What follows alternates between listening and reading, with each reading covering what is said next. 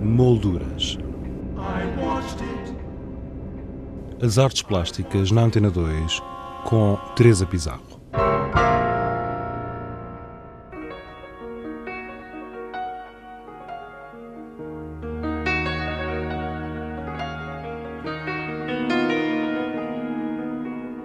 A plataforma Revolver apresenta no Transboa Vista Arte Edifício quatro exposições, nos pisos 1 e 2 e em parceria com a Mostra Espanha 2011, pode ver-se Urbscapes, espaço de hibridação, uma mostra que reúne um largo conjunto de fotografias de cerca de 12 artistas espanhóis. Vítor Pinto da Fonseca, diretor artístico da plataforma Revolver, conta como surgiu a possibilidade de acolher esta exposição.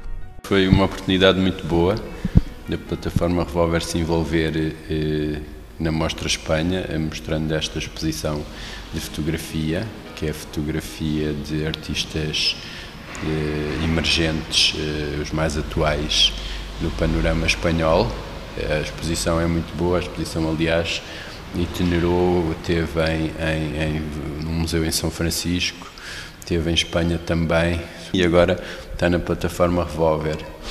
Eu fui contactado diretamente pelo, pelo Ministério da Cultura de Espanha e é bom sinal porque eles quando preparam a mostra tentam auscultar quem é que são os locais eh, em Lisboa que podem dar mais eh, visibilidade às exposições e contactaram-me eh, dizendo que a plataforma Revolver estava referenciada como um espaço eh, muito visitado e, enfim, e que, que era, era eh, uma referência na cidade de Lisboa.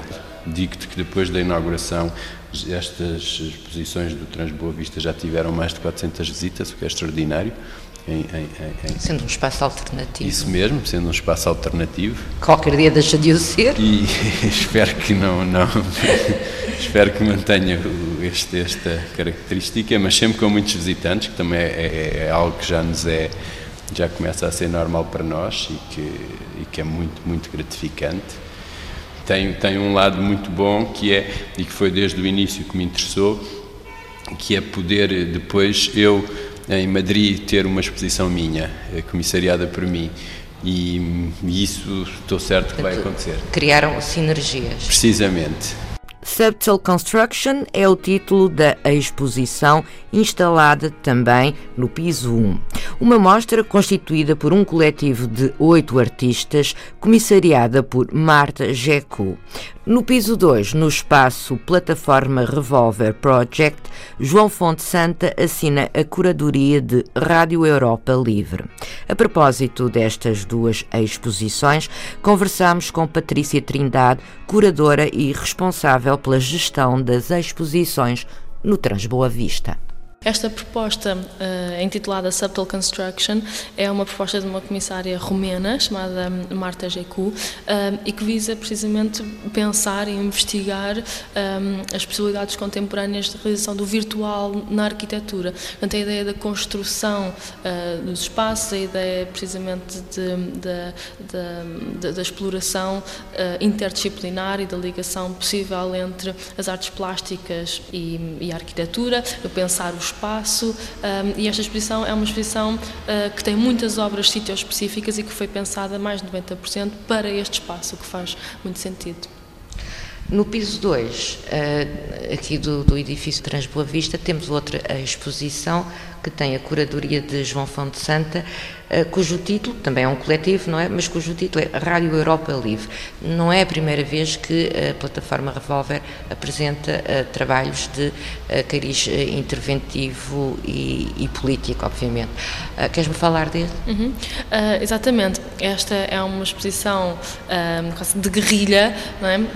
é uma exposição muito atual, tem muito a ver com o contexto político-social que estamos a viver neste momento e não é uma exposição que pretenda simplesmente lançar as cartas por cima da mesa. Uh, é uma exposição provocadora, é uma exposição com bastante humor também, bastante inteligente e, portanto, é uma exposição em que os quatro artistas convidados uh, vão, cada um à sua maneira, dentro do seu percurso, trabalhar uh, estas questões ligadas ao capitalismo, ligadas à nossa política nacional, ligadas ao capital, não é? ligadas à, à forma como hoje vivemos a crise e como essa palavra está presente nas nossas vidas de uma forma tão exacerbada.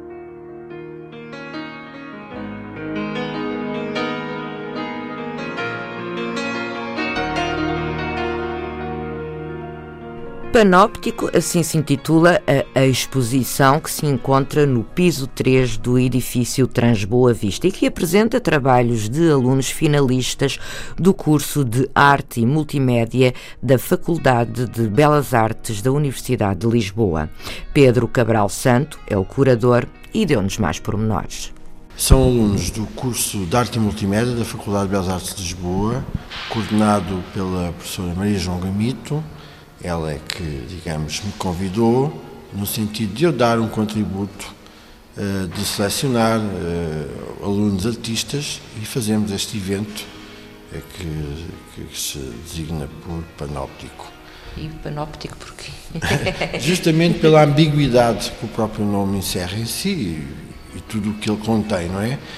Acima de tudo, o que é interessante é nós percebemos a diversidade dos trabalhos que, que estão ali, a qualidade que emana de muitos, muitos daqueles alunos que ali já estão, que já são artistas praticamente formados, ou estão a caminho de o serem. E, portanto, também mostra esta vitalidade que está presente não é, no, no ensino artístico. E eu estou à vontade, oh, Teresa, porque eu nem sequer sou professor uh, da Faculdade de Belas Artes. Eu sou professor em Faro, da Universidade do Algarve, no curso de Artes Visuais do Algarve. Portanto, eu estou completamente à vontade para dizer isto. Pedro, estão aqui cerca de 14 artistas. Um, uma parte. Uma parte. Uma parte da turma. Portanto, e... não é, isso é importante, oh, Teresa. É que eu, eu queria saber qual foi o critério de, de seleção destes artistas uh, para apresentarem aqui os seus trabalhos. O critério não foi meu, uh, eu só fui convidado para ajudar, digamos, Portanto, foi da Maria João Gamita, professora. Ela é que é mentora verdadeira do projeto, eu sou mais a parte operacional do projeto. No entanto, pelo que eu percebi, foi, eh, foi um grupo que de forma espontânea, de finalistas, eh, se transformou no sentido de produzir este evento. Portanto, não foi. Por isso é que também não se pode dizer verdadeiramente que é uma questão de finalistas, naquele sentido mais É um coletivo é quase um coletivo e por isso é que a exposição tem esse nome também, em detrimento de uma exposição de finalistas uh, da se diz. Europescapes, espaço de hibridação, Subtle Construction, Rádio Europa Livre e Panóptico, quatro exposições patentes na plataforma Revolver, situada no edifício Transboa Vista, até o dia 14 de janeiro de 2012. Se quiser conhecer desde já algumas das obras que lá estão expostas, basta aceder ao blog do programa em rtp.pt molduras.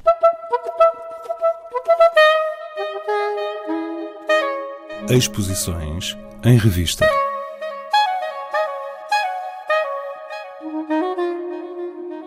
Trabalhos para Nada, o modelo é o título da exposição com obras de Vasco Araújo, patente na Fundação Carmona e Costa.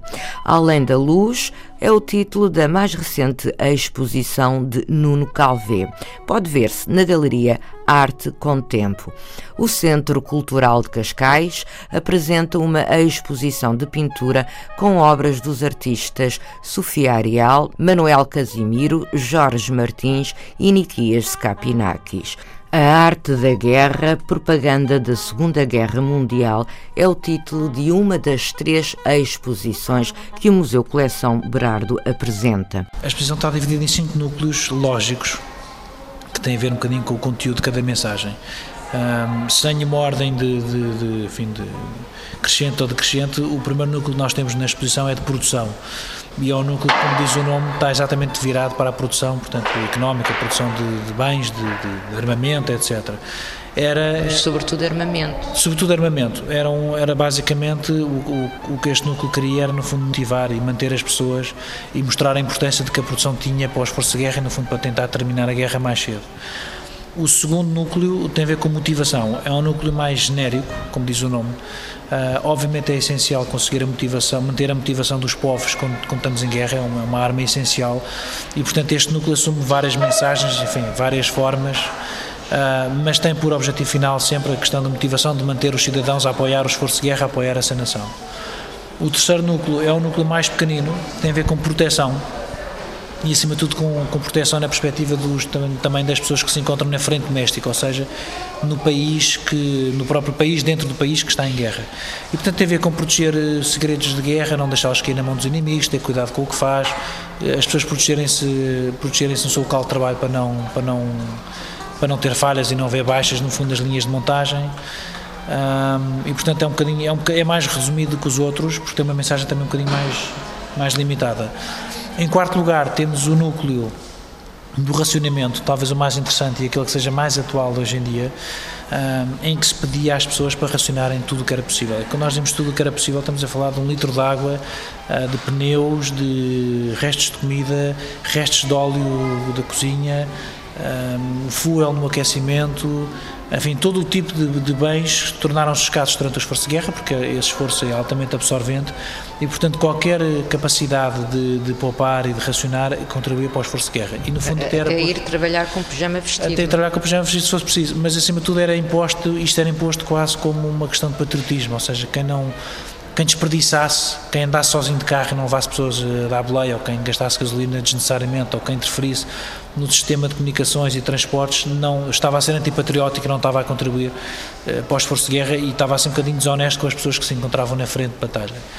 E por fim, temos o núcleo de financiamento, que é, uma, que é um núcleo essencial em qualquer guerra, um, e que tem a ver com o facto de, dos governos precisarem de financiamento para, para esforço e, portanto, neste caso emitiam títulos de guerra, um bocadinho como títulos de tesouro, em que os, os, cidadãos compravam, prestando o seu dinheiro, recebendo depois um retorno, obviamente, uh, por, cada, por cada dólar emprestado, mas que com esse dinheiro depois o Estado voltava a reinvestir na economia, voltava a aumentar a sua produção de, de material bélico e de tudo o que fosse necessário ao esforço de guerra. Uh, e, portanto, também mais uma vez aqui foi feito um paralelismo entre Uh, o soldado está na frente a dar a sua vida e a levar com, com tiros e você que está aqui na frente México também tem que ajudar, também tem que dar o seu contributo, prestando dinheiro ao Estado. Salvador Patrício Gouveia, curador da exposição A Arte da Guerra, Propaganda da Segunda Guerra Mundial, patente no Museu Coleção Berardo até o dia 8 de fevereiro. Quanto a nós, continuamos a publicar diariamente no blog do programa uma obra de referência integrada na exposição A Perspectiva das Coisas, A Natureza Morta na Europa, 1840-1950 55. Fique atento e faça-nos uma visita em rtp.pt barra molduras. Regressamos na próxima sexta-feira com outras sugestões. Até lá, tenha uma boa semana. Boa tarde.